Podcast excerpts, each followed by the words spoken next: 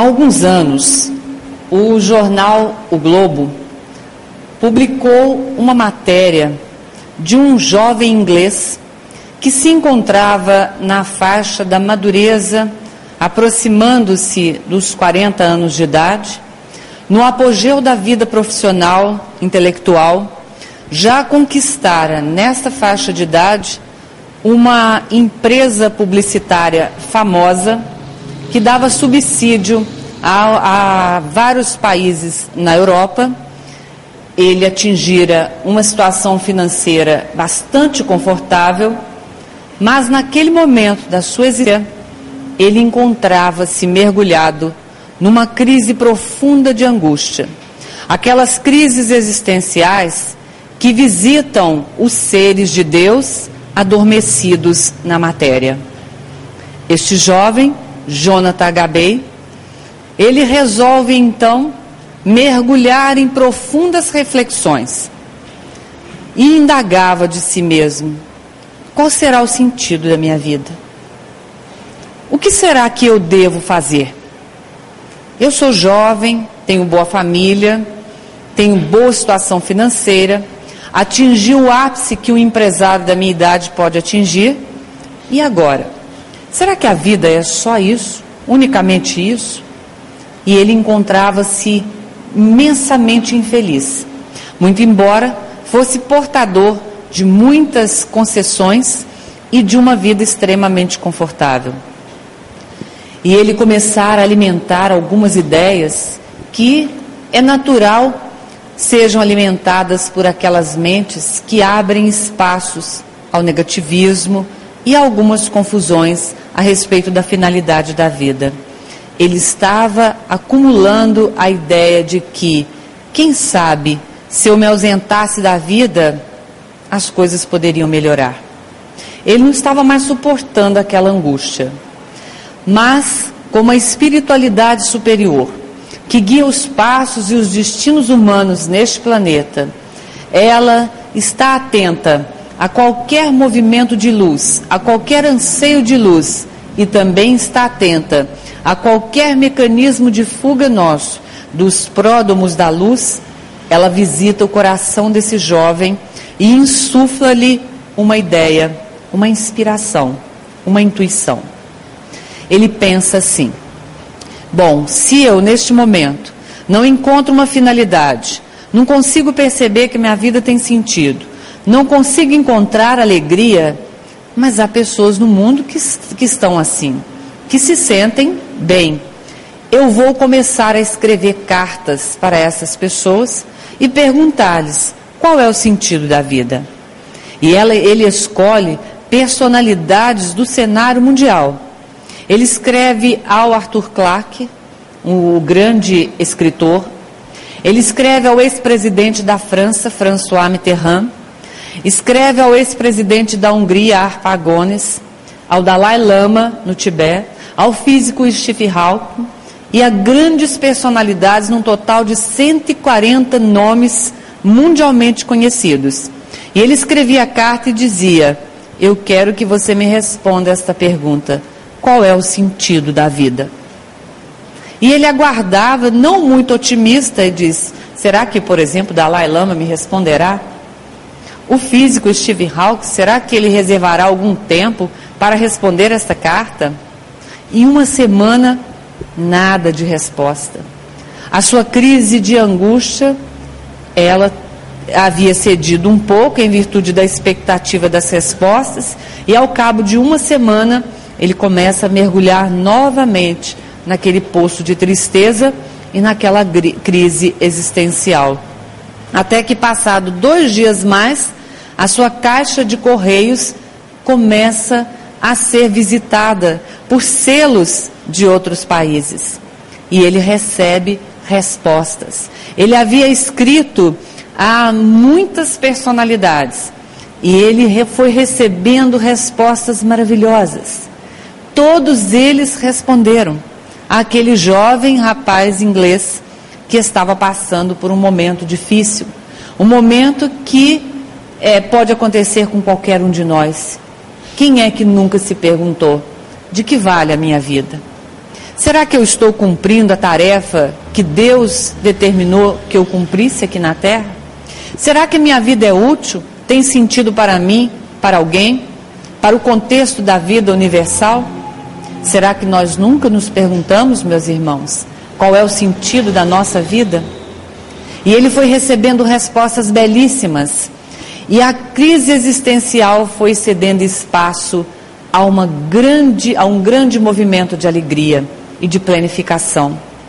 Esse jovem, Jonathan Gabay, selecionou as melhores respostas e publicou um livro que foi best-seller na Inglaterra.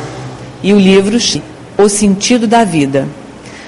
O livro lhe rendeu muito dinheiro, dinheiro que ele converteu em programas, em obras, em campanhas em favor da vida, em favor da, da sociedade em favor da alegria das pessoas. E aí eu quero fazer agora com vocês, meus queridos irmãos aqui de Olímpia, um exercício. Imagine se vocês chegarem em casa hoje, depois do término aqui do nosso encontro, e forem na caixa postal de vocês, e Jonathan Gabay incluiu você nesta, nesta indagação você escreveria a resposta de que forma? Qual é o sentido da vida para cada um de vocês? Meditem um pouco nesta pergunta. Qual é o sentido da nossa existência? Por que é que nós vivemos? O que é que move o esforço de cada um aqui nessa sucessão de eventos que compõem a vida humana? O que é que faz com que nós levantemos a cada dia e às vezes suportando pressões de todos os lados, às vezes carregando fardos é, pesados, angústias, familiar complicado, é, processos internos angustiantes, é, situações profissionais delicadas, solidão, desamparo, dificuldades, privações materiais, angústias. O que é que faz com que nós vivamos? Superando cada dia e enfrentando cada dia aquilo que a vida nos pede enfrentar. Qual é o sentido da nossa existência? O amor e a fé. Essa seria a resposta da nossa companheira.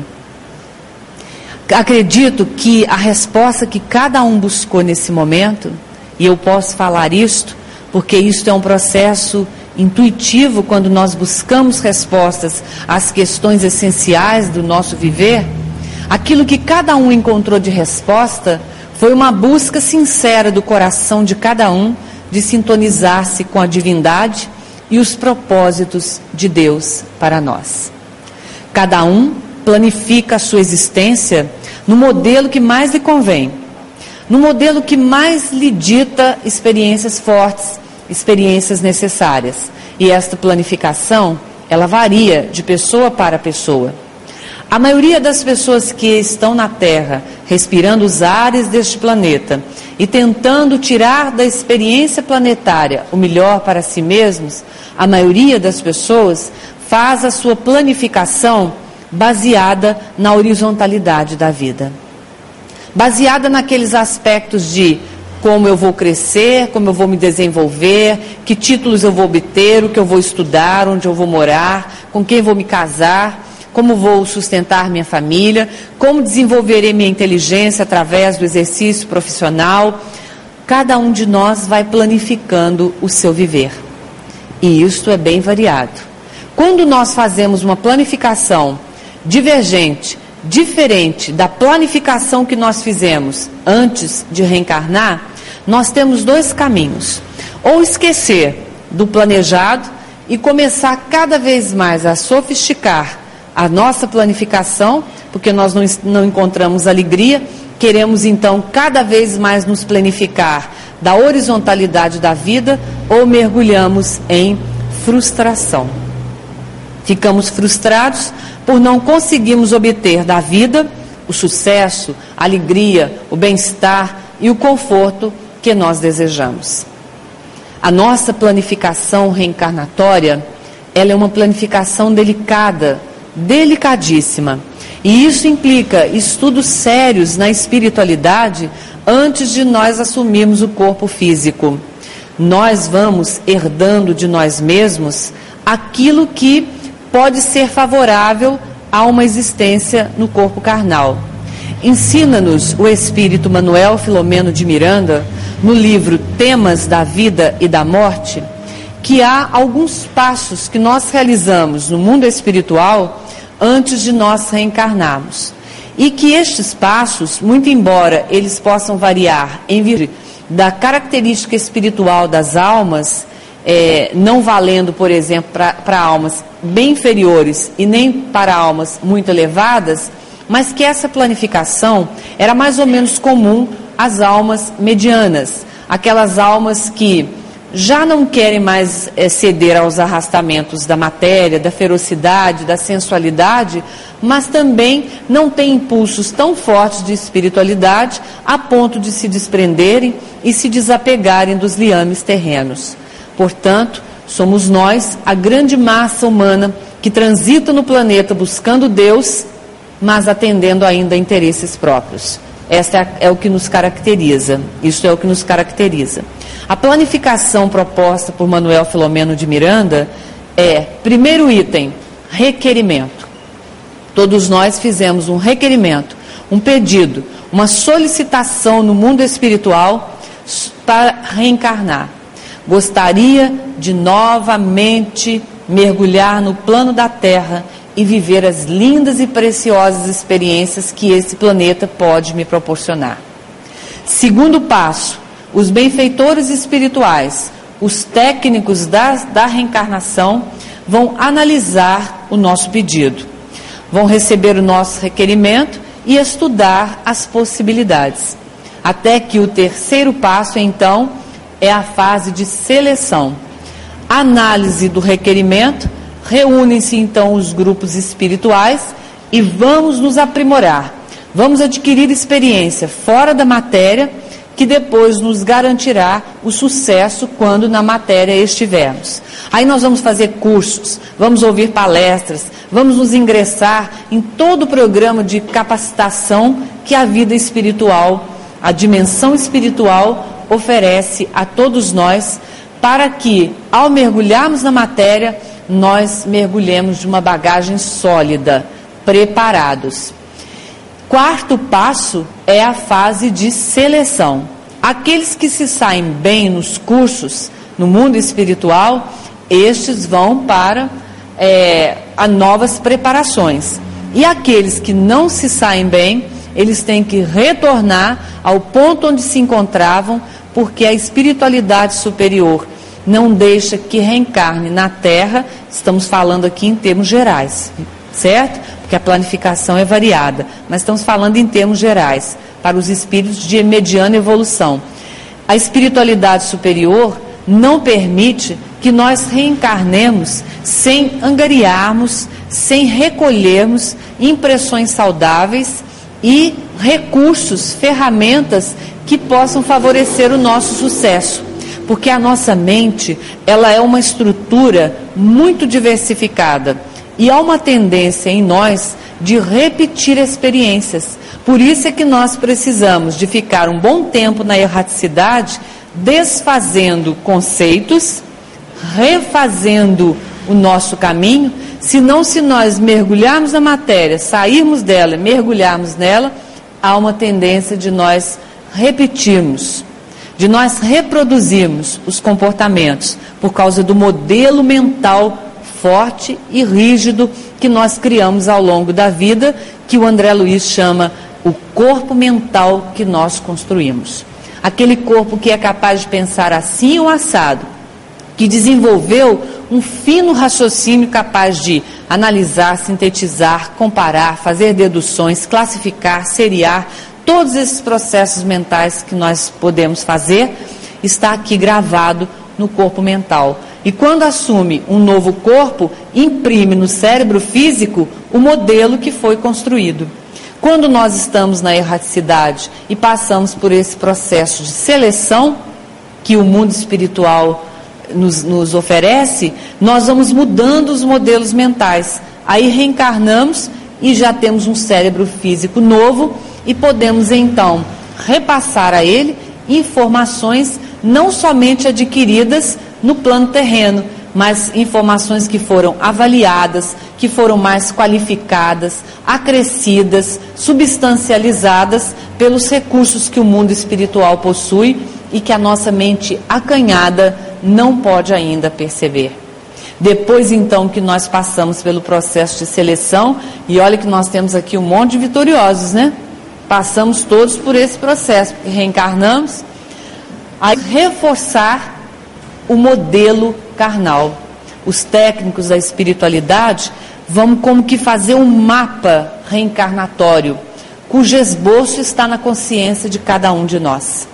Este mapa reencarnatório incluirá o berço, incluirá a raça em que nós vamos reencarnar, o, o trecho de terra, a porção de terra, a cultura melhor, mais ou menos delineado o ramo profissional, os encontros afetivos, as vinculações espirituais. E aí nós vamos então observar o nosso mapa, vamos ver o corpo físico, as predisposições mórbidas, quer dizer, as predisposições para esta ou aquela enfermidade. Vamos fazer ajustes no nosso modelo é, carnal com a ajuda dos nossos avalistas, daqueles que acompanham a nossa existência e que compartilham conosco as nossas alegrias, os nossos sucessos. Mediante isso, nós vamos ter contatos com aqueles que vão nos a, a, a é, receber no plano físico, que é o outro ponto da planificação reencarnatória proposta por Manuel Filomeno de Miranda na obra Temas da Vida e da Morte. Nós vamos começar a sintonizar vibratoriamente com aquele, aquela cultura na qual nós vamos renascer, aqueles seres que irão nos receber, os nossos genitores, aqueles seres que comporão o cenário psicológico e emocional das nossas vidas, para somente depois mergulharmos na carne, reencarnarmos, passarmos por aquele processo de esquecimento, de torpor, de adormecimento das faculdades nossas e mergulhar na matéria. E depois o último item da planificação que é o acompanhamento sistemático dos espíritos que nos protegem durante toda a nossa existência. E aí então perguntamos: qual é o sentido da vida? O sentido da vida é fazer a vontade do Pai. O sentido da vida é fazer com que esse mapa, que está apenas é, é, delineado com um lápis fino, esboçado, é fazer um traçado firme em cima das linhas que planejaram a nossa vida a este planeta. Todas as vezes que nós nos afastamos dessas linhas de planificação reencarnatória, nós nos perturbamos, nós nos angustiamos, nós ficamos entristecidos, porque mergulhar na matéria é uma tentativa de relembrar o que é que eu vim fazer aqui. Qual é o plano reencarnatório que eu defini junto com aqueles que acompanham a minha existência? O que é que eu tenho que fazer? Então, qual é o sentido da nossa vida, meus queridos irmãos? É cumprir a vontade de Deus. O livro dos Espíritos, quando estuda a, o objetivo da encarnação e não da reencarnação, vejam que nós vamos fazer uma distinção. Allan Kardec pergunta aos espíritos qual é o objetivo da encarnação, quer dizer, por que o espírito precisa assumir a forma de carne? Por que o espírito precisa assumir forma humana, corpórea? E entre tantas explicações que a espiritualidade oferece a Allan Kardec, há no finalzinho delas, para que cada um cumpra a sua parcela de contribuição na obra do Criador. Olha que profundidade. Existe uma obra criativa do universo. Existe um pensamento divino, um propósito superior, comandando todos os exercícios evolutivos dos seres espirituais, e cada um de nós tem uma parcela nesse plano divino. Cada um de nós tem uma cota de colaboração. Por isso, a vida de cada um de nós é importantíssima. Mesmo aquele que diz assim, mas a minha vida, eu sou tão simples, a minha vida é muito singela, eu não faço nada importante. Todos nós somos peças importantes no cenário do universo. Cada um está cumprindo uma parcela que Deus depositou em confiança e esta parcela está sendo executada por cada um de nós. Este desenho planetário ele é apenas um miúdo ponto no grande desenho cósmico. Muitos espíritos estão colaborando e estão agindo para que o nosso plano dê certo, a nossa existência seja exitosa. Muitas almas, num trabalho de equipe, estão realizando, dentro dos propósitos superiores da divindade, estão realizando neste momento tarefas em contribuição ao plano que cada um de nós vem executar. Por isso, quando a dúvida assolar nosso coração, quando a dúvida chegar e perguntar: será que a minha vida é importante? Será que a minha vida é útil? Afastemos todas as dúvidas. Afastemos todos os sentimentos e estados de alma que nos distanciem da dignidade espiritual, porque nós somos filhos da luz idioma, estudando este ou aquele conteúdo da, da cultura enciclopédia, enciclopédica humana, alabutando nesta ou naquela tarefa é, profissional, nós somos filhos da luz. E estamos tentando fazer a nossa luz brilhar. E espantados diante da grandeza do universo. Quando a nossa mente se distancia da pequenez, quando ela se amplia, nós vamos ficando extasiados diante da beleza e da imensidão. Para nos posicionarmos apenas no contexto da construção dos astros, das formas físicas do nosso mundo, nós vamos observando que, por exemplo, o Sol é 1 milhão e 300 mil vezes maior do que a Terra. Mas só que ele ainda é um astro pequenino diante, por exemplo, de Pólux, de Sírios, de Antares, de Canopus, que são estrelas mil vezes maiores do que o Sol, a ponto de ofuscar esse astro de extrema grandeza e iluminador do nosso sistema, o Sol. Nós estamos mais ou menos a 380, 60, 80 mil quilômetros de distância da Lua. Estamos a 56 milhões de quilômetros distante de Marte. E aí nós ficamos imaginando, meu Deus, que imensidão. Mas isso é só o nosso sistema, que é uma pontinha de alfinete perto do cosmo. E a nossa vida? O que ela significa? E aí, diante dessa grandeza, às vezes nós nos acanhamos e falamos: puxa, diante dessa grandeza, o que eu significo? Muito. Porque a mesma porção de vida que está na gota d'água está no cerne de nós mesmos. É a vida que se manifesta. É a vida estuante que se manifesta no pensamento de cada um, no desejo de crescimento de cada um, e é assim que nós vamos colaborando com Deus no grande plano que ele nos propõe. Essas questões, elas nos ajudam a refletir e a sair do sono em que nós nos encontramos. Por isso é que nas cartas de Paulo de Tarso, muitas vezes ele diz assim: Desperta tu que dormes.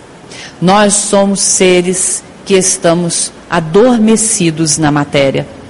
E é natural que isto aconteça, mas não é natural que permaneçamos neste sono por muito tempo. O século em que nós estamos vivendo é um século de intensa luta entre a luz e a sombra que moram dentro de cada um de nós. Há um pensador russo que separa a humanidade em dois grandes grupos: os seres que estão dormindo, os seres fisiológicos, e os seres que estão acordando, os seres psicológicos. E depois, mais uma vez, nós vamos recorrer ao Manuel Filomeno de Miranda. Nós encontramos em uma de suas obras ele busca esse pensador também e diz assim: mas com o conhecimento espírita, nós podemos incluir um grupo entre estes seres que estão dormindo e os seres que já despertaram. São seres que já têm espaço para as cogitações espirituais. E neste grupo nós nos incluímos. Os seres fisiológicos, eles têm como único objetivo a preocupação com as necessidades básicas da vida. O que vamos comer, o que vamos vestir, como vamos aproveitar a vida, como vamos satisfazer as nossas vontades, os nossos desejos, como que nós vamos aproveitar a matéria, estes são os zoológicos. Os seres psicológicos estão um pouquinho mais avançados, cuidam das necessidades básicas, mas já têm tempo mental para pensar em ideais, em arte, em beleza, em sensibilidade. Mas isto ainda é um estágio para que nós acordamos na categoria dos seres espirituais. Quando nós encontrarmos esta ciência de vida dentro de nós e deixarmos de ter tantos rótulos terrenos e não ficarmos nos identificando tanto com a nossa forma física, o ser espiritual que dorme em nós desperta, acorda e se expressa. O cristianismo, a proposta crística, é toda para despertar o ser espiritual que está adormecido dentro de nós. O Cristo disse que nós deveríamos colocar a nossa luz a brilhar e que não a colocássemos debaixo do alqueire, mas que a colocássemos no velador, para que ela tivesse um círculo de abrangência grande e iluminasse não somente o nosso espaço de vida, mas que ele iluminasse também o espaço de vida daqueles que comungam a nossa existência. Muito embora nós tenhamos que sair desta cômoda posição de nos iluminar com luzes alheias. Emmanuel diz que todos os espíritos fazem isso durante um tempo, quando estão engatinhando no processo espiritual. Nós vivemos na luz do outro, não é assim? Por isso que nós adoramos estar perto de pessoas que são melhores do que nós espiritualmente, que estão mais avançadas. Por isso que todo mundo era doido para visitar o Chico Xavier, para estar com este ou aquele ser, para encontrar com alguém, por quê? Porque é bom viver nas luzes alheias. Mas o Emmanuel diz: isto é só para um tempo, porque todos temos obrigação na construção da luz própria, porque quando este ser afastar-se de nós, mergulhados nas sombras de nós mesmos estaremos, se não houver esforço de nossa parte para construir luz própria. O processo da materialização da luz no planeta é este processo que nós conhecemos, porque o planeta ainda é sombra diante da luz. Nós estamos vivendo um planeta de dualidade. Um planeta em que, para nós darmos importância à luz, nós temos que ter um pique de energia e ficar no escuro. Aí a gente fala, nossa, como a luz é importante. E aí, um cotoco de vela, a gente já se alegra, não é? quando dá um problema de energia na nossa cidade e corta-se o, o, o, fluxo da, da energia para as nossas casas. Vivemos um planeta que nós só valorizamos a nossa saúde quando nós ficamos doentes. E aí, quando a gente fica doente, nós começamos então a fazer barganhas com Deus. Ai meu Deus, eu preciso me curar. E se eu me curar, eu quero fazer isto, eu quero melhorar nisso, eu quero ser diferente. Aí nós começamos a, a valorizar a vida e a saúde só quando a perdemos. Vivemos num mundo em que nós só valorizamos um ponto se este outro ponto estiver deficitário. Nós vivemos um mundo de forças pendulares. Gosto muito de usar este recurso é, para entendimento de como as forças universais trabalham e de como a nossa existência é valorosa, como o sentido da nossa vida é sintonizar com o propósito divino e cumprir a vontade dele aqui na Terra. Sabem esses relógios antigos? Esses relógios que têm pêndulo?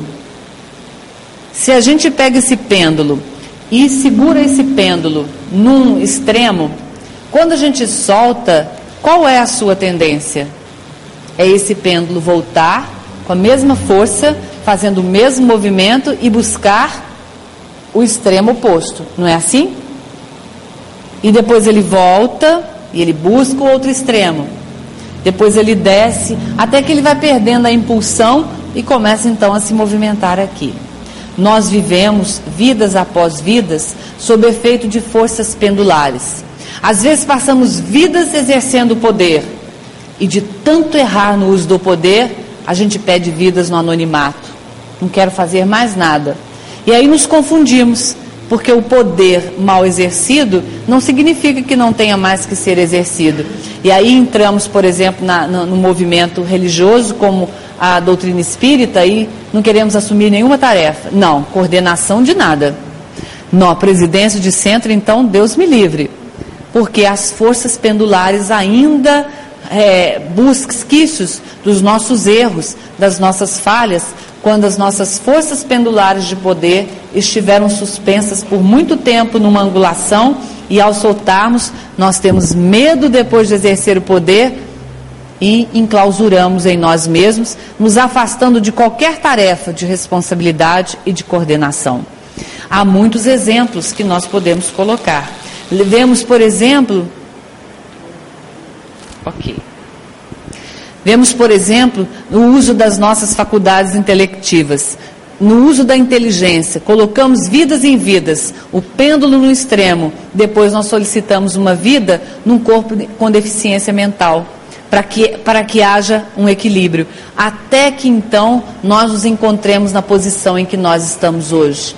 Nós podemos escolher esta vida, nós podemos esboçar e definir esta existência, nós podemos fazer escolhas para o encontro com Cristo através da doutrina espírita, a dizer que as forças de energia que comandam a nossa existência podem se situar em ritmos pendulares e de vez em quando temos uma ligeira tristeza, mas não caímos em depressão. Sentimos as alegrias da vida, mas não precisamos ficar eufóricos. Sentimos um certo prazer em algum benefício material, mas não precisamos ficar sensualistas. Buscamos um certo contemplação, um isolamento, uma meditação, mas não precisamos nos afastar do mundo e ser ermitão. Viram como é que funcionam as forças pendulares? Esta é uma reencarnação especial para nós em que o pêndulo das nossas forças devem se situar nessa busca, no limite interessante em que nós tenhamos uma vida humana na busca de uma vida crística. E para que nós não façamos confusões, nós não somos seres humanos que de vez em quando temos uma experiência espiritual. Nós somos seres espirituais que estamos tendo provisoriamente uma experiência humana. Este é que é o sentido da vida. Este é que é o sentido da existência de cada um de nós. É sentir que não somos nem brasileiros, nem brancos, nem negros, nem homens, nem mulheres. Mulheres, somos filhos de Deus. Somos seres espirituais, transitando em formas físicas as mais diferentes, em culturas variadas, transitando nas forças pendulares de energia nessa e naquela profissão, para que, como almas, cumpramos a nossa cota de colaboração no plano do Senhor.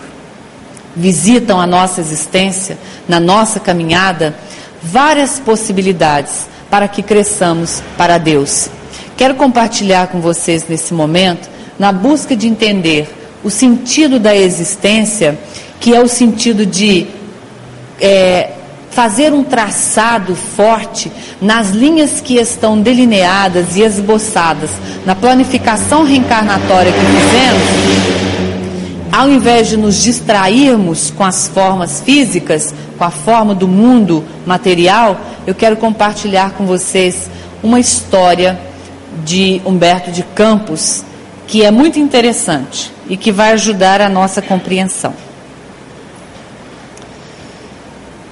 Quando um homem, ainda jovem, desejou cometer o primeiro desatino, e vejam bem, nesta lição de, de, do irmão X, nós vamos observar, visitando a nossa existência, em vários trechos do caminho, é, virtudes e convites muito interessantes.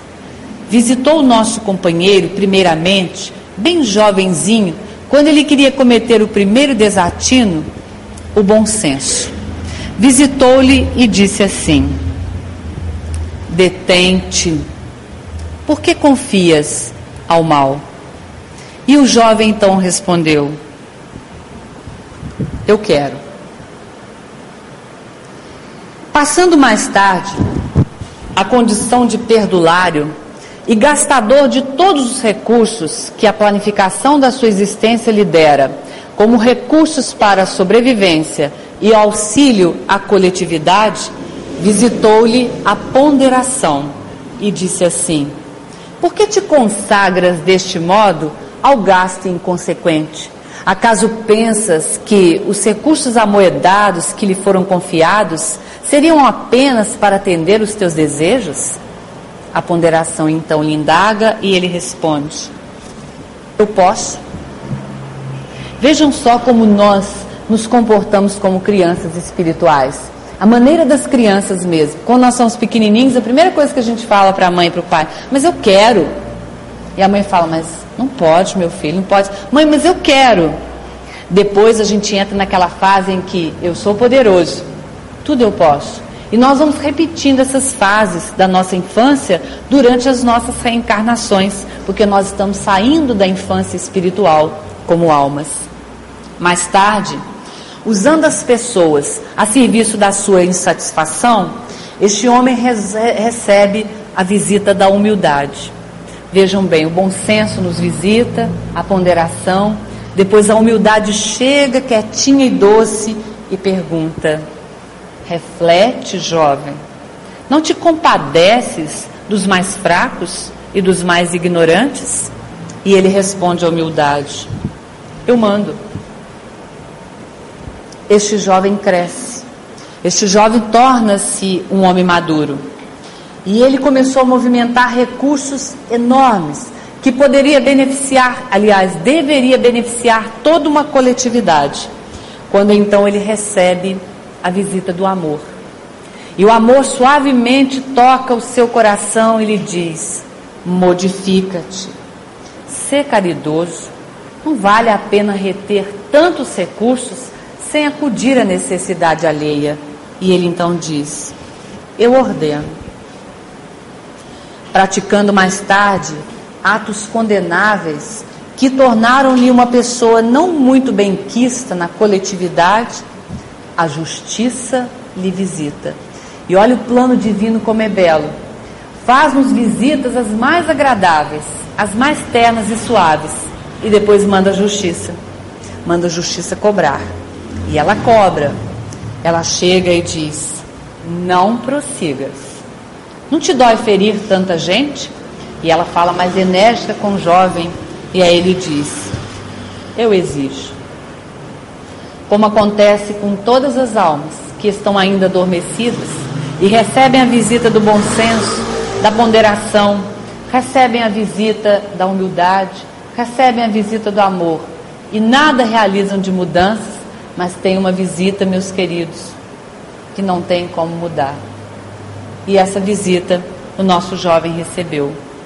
Ele recebe a visita da morte. E a morte chega e diz: vim te buscar, entrega-me teu corpo.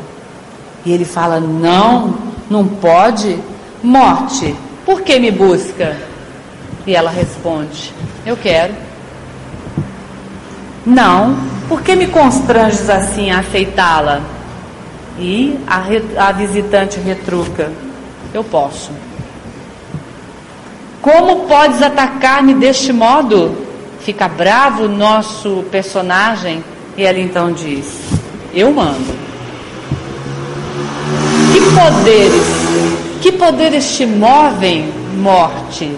E ela diz: Eu ordeno, pois eu me defenderei. Duelarei contra ti, não me entregarei. Ela então dá a cartada final. Eu exijo. A finalidade da nossa existência não é esperar que a morte venha nos solicitar a entrega do corpo físico para que depois, lamentando a oportunidade perdida, nós tenhamos que recomeçar. Qual é o sentido da nossa vida? Qual é a finalidade da nossa existência? Para que nós saibamos se a vida para nós tem um significado superior, se a vida para nós tem um significado elevado, nós podemos fazer alguns exercícios, como por exemplo, a sucessão dos dias para nós é estimulante ou ela inspira rotina? Pensem um pouco. Um dia após o outro, daqui a pouco é final de ano, Natal de novo, daqui a pouco a gente começa um outro, muda a folhinha na parede, e faltam tantos anos para aposentar, agora é verão, daqui a pouco vem o frio novamente, e essa sucessão dos dias e do tempo, ela inspira para nós rotina ou é estimulante? Se é estimulante, nossa vida está fazendo sentido. Se é rotina, desperta tu que dormes. As ideias, elas saem de nós com entusiasmo, com otimismo, ou apenas nós emitimos um parecer e uma opinião quando alguém nos solicita? Quando há entusiasmo na nossa fala, quando há otimismo no nosso viver, há finalidade essencial na nossa existência. Agora, quando as ideias saem de nós assim mornas, sem muita energia, sem muito otimismo, é, vamos ver, eu vou tentar, quem sabe vai dar certo. Desperta tu que dormes.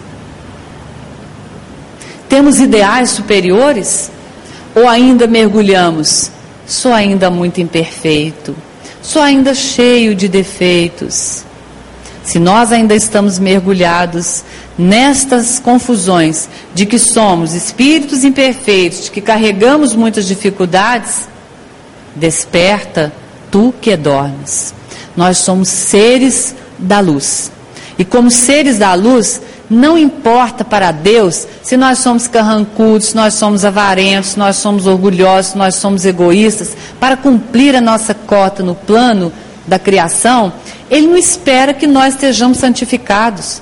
Isso é um erro de percepção da nossa consciência. Se santificados fôssemos, nós estaríamos em outros níveis de existência que não uma existência num planeta tão denso, num planeta tão difícil, num planeta onde nós temos que movimentar uma matéria que é frágil, que adoece, que é desejosa, que solicita atenção o tempo todo, uma natureza que quer ser protegida, amada, contemplada a todo momento, nós estaríamos noutras dimensões.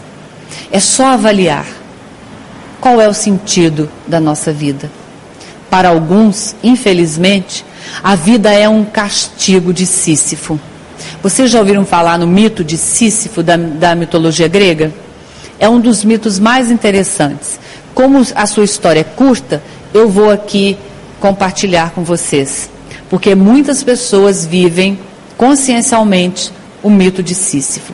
Sísifo era o rei de Corinto e um deus muito respeitado. Mas ele era esperto demais da conta. E ele era assim: ele entrava numa enrascada, para sair daquela enrascada e arrumava outra. Ele sempre se saía bem de tudo. Mas para se sair bem de uma situação, ele se envolvia numa confusão qualquer. Ele precisava de água nas suas terras. E o rei Asopo, que era o rei dos rios e das nascentes, ele estava muito triste porque sua filha Egina havia sido raptada por Zeus, o deus dos deuses. Aí o que que Sísifo fez? Chegou e disse: Ásopo, eu sei onde está sua filha, mas para lhe dizer, você tem que me dar depois uma nascente para as minhas terras. O rei dos rios topou, deu a nascente e ele passa então a informação: Zeus a raptou. Bom, Sísifo resolveu o problema das suas terras áridas, mas criou grande confusão com Zeus, que quando soube que havia sido, é, que a informação havia sido passada por Sísifo, busca a morte e fala: Eu quero Sísifo, vá e busque. Quando a morte chega, Sísifo, todo espertalhão, logo que percebe a sua chegada, começou a lhe fazer elogios. Nossa, mas eu nunca a vi tão bonita como hoje. E ela começou a ficar toda vaidosa. E ele então foi cheio de, de, de encantos para com a morte e diz: Olha, você está tão linda que eu tenho aqui um colar precioso que só mesmo um pescoço tão lindo para é, é, carregá-lo, sustentá-lo. Deixe-me colocar. E a morte, invadida pela vaidade, deixa que Sísifo coloque-lhe o colar, que na verdade não era um colar, era uma coleira. Ele amarra a morte e engana a morte e continua a viver. Resolve o seu problema com Zeus, mas cria casos com o rei Hades, com Deus Hades e com o Deus Ares. Porque é, Deus Hades, aliás, o, Deus, é, o Deus Hades, ele cuidava daqueles que morriam. Como estava morrendo mais ninguém, que a morte estava presa, ele estava sem serviço. E o, o, deus Ares, que era o deus da guerra, não conseguia finalizar batalha nenhuma, porque ninguém morria. Então eles criaram demendo e, e foram reclamar. Sabendo então que ele havia é, é, prendido a morte, Sísifo mais uma vez fica preocupado e o próprio Hades vai buscar Sísifo para que ele habite os infernos, os infernos gregos. E Sísifo, espertalhão, antes de acompanhar Hades, cochicha alguma coisa no ouvido da mulher e diz: Se eu partir, não sepulte meu corpo. E lá ele vai com Hades, a hora que chega lá, no local comandado, ele passa alguns dias e logo tenta enganar Hades e diz: Olha, eu acho uma desonra, uma falta de dignidade, um ser como eu, um Deus como eu, ter o seu corpo ainda insepulto. Você acredita que minha esposa não, me, não sepultou meu corpo até hoje? Então eu quero licença de alguns dias para voltar à terra e pedir que ela sepulte. O Deus Hades permitiu que ele fosse. E aí ele engana pela segunda vez a morte. Ele desce e não volta mais para os campos dos Hades. Só que um dia a morte chega. E ele foi vivendo, vivendo, vivendo e chegou o final da sua existência e ele teve que realmente partir. Quando ele chega no Hades, o castigo já estava pronto. É o mito de Sísifo. O castigo era empurrar uma pedra enorme e pesada até o final de um morro e colocá-la no topo deste morro. Só que quando ia chegando lá no finalzinho, faltava só um pouquinho para ele conseguir colocar a pedra lá em cima, a pedra rola e ele tem que pegá-la lá embaixo. E o castigo é eterno. Dizem que ele está hoje rolando a pedra até conseguir colocá-la. A vida de muitas pessoas foi comparada por vários pensadores a uma vida de Sísifo, empurrando pedra e a pedra cai, empurrando pedra e a pedra cai. Será que foi para isso que Deus nos criou? Será que foi para isso que Ele permitiu que nós entrássemos na cápsula humana para que nós empurrássemos pedra e a nossa vida fosse uma sucessão de eventos sem nenhuma é, é, sem nenhuma sensação agradável, sem nenhuma beleza, sem nenhum ideal e sem nenhuma alegria? Não, não foi. Deus criou-nos para a luz. E é a luz que deve se manifestar na nossa existência. Deus nos criou para que todas as manhãs nós abríssemos os olhos ao esplendor da vida e disséssemos: Senhor, que bênção é eu viver. Não importa se a nossa vida tenha dificuldade, porque a dificuldade é dos planetas que envolvem almas como nós. Não importa tanto se nós temos um corpo cansado, um corpo dolorido, importa que nós somos luz. E importa que nós estamos nos esforçando para que a luz que somos nós brilhe e faça desse planeta ainda ensombreado um planeta de iluminação. Este milênio é milênio de iluminação. Nós somos os pontos de luz do universo, fazendo brilhar a luz crística e trazendo informações à Terra de que Deus existe, de que Deus é amor, de que Deus é luz e que nós dele viemos e para ele estamos retornando na beleza das nossas vidas, com aquilo que nós fizemos de nós mesmos, sem nos comparar com o vizinho, com o amigo, com o parente, com quem quer que seja, mas é encontrar sentido, valor, sentir beleza, encontrar pedras preciosas, gemas de valor naquilo que somos nós, porque ninguém consegue ser como nós. Ninguém consegue se expressar como nós expressamos. Ninguém tem o olhar que nós temos. Ninguém consegue fazer nada como nós fazemos, porque a vida de cada um de nós é única, é singular. É uma vida bela, é uma vida que tem sentido e expressão, porque é uma vida ancorada, sustentada pelas forças divinas. Por isso, meus queridos irmãos, afastemos dos nossos dias as impressões tristes, as impressões de nulidade, as impressões que nos desvalorizam diante da obra da criação. Nós somos a obra mais perfeita do Criador. E é através de nós que as inteligências superiores estão preparando os novos padrões de humanidade para esta terra. E se falharmos, muitos cairão conosco. Porque muitos, neste plano dos encarnados e no plano dos desencarnados, estão vivendo, tendo como sustentáculo o espelho, o padrão das nossas vidas. É de nós, as inteligências que já podem refletir a verdade divina através do Espiritismo, é através de nós, assentados em nós, que o processo de iluminação da Terra acontecerá. Valorizemos as nossas vidas e busquemos o Senhor, busquemos a sintonia com o plano de Deus nos propósitos que nós traçamos com aqueles que avaliaram a nossa existência, busquemos um alinhamento superior. E busquemos isto antes do inverno. Quando Paulo estava preso e teve saudade do seu discípulo Timóteo, e querendo despedir-se dele, já intuindo que a morte física estava próxima, ele escreve aquela maravilhosa carta a Timóteo, onde ele solicita: Timóteo, procurai vir antes do inverno. Pincemos este trecho da carta de Paulo a Timóteo, trazendo para a reflexão desta noite. Não esperemos, meus queridos, o inverno das nossas vidas para o encontro com o Cristo. Porque cada um de nós tem um dia marcado, uma hora já estabelecida, para que nós encontremos o Cristo em nós.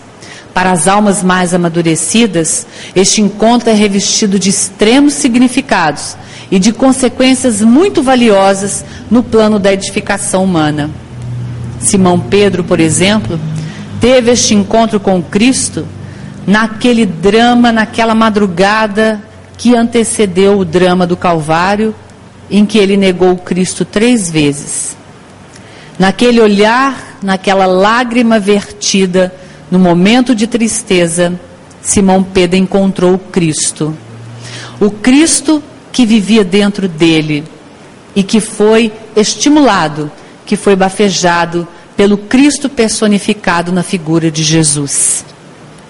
Maria de Magdala teve o seu encontro com Cristo em meio da, daqueles espíritos que a atormentavam naquele dia na barca buscando Cafarnaum, na residência de Simão Pedro, sendo recebida pelo magnético olhar de Jesus Cristo.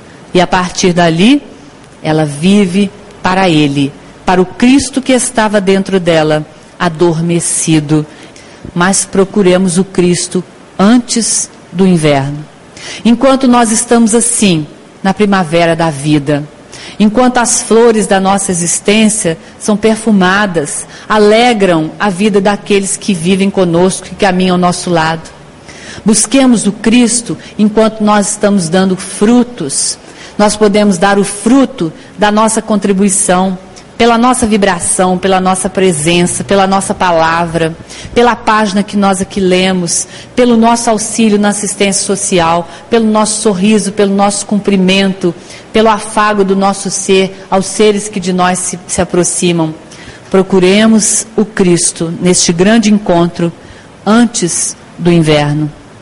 Não esperemos o inverno das nossas vidas, onde tudo será mais complicado Aceitemos o convite de Paulo, situando-nos da posição desse jovem discípulo Timóteo e busquemos um encontro com a luz, enquanto estamos na fase primaveril de nossa existência. E o Cristo, em entendendo que os nossos passos são no sentido dele, ele virá ao nosso encontro. Ele estenderá as mãos para nós e ele dirá: Bendito que venha, filho de Deus. E ele não nos indagará. Você já eliminou o orgulho, já acabou com seus defeitos? Ele não nos fará pergunta. Ele simplesmente acolherá o nosso impulso de crescimento, porque nós já entendemos que há um sentido para as nossas vidas. Que viver é a experiência mais valiosa. Não apenas existir no corpo, não apenas movimentar a massa corpórea, mas viver em plenitude. Viver aquela vida abundante que o Cristo nos ofertou quando aqui na terra esteve. É esta vida abundante que nós desejamos, queridos companheiros de Olímpia, que ela seja aqui espalhada, irradiada, que ela seja experimentada pelos nossos corações, para que nós também louvemos o nosso viver e cantemos com Paulo de Tarso: já não mais sou eu quem vivo, mas é o Cristo que vive em mim. Paz em Jesus, bênçãos para a vida de todos nós aqui.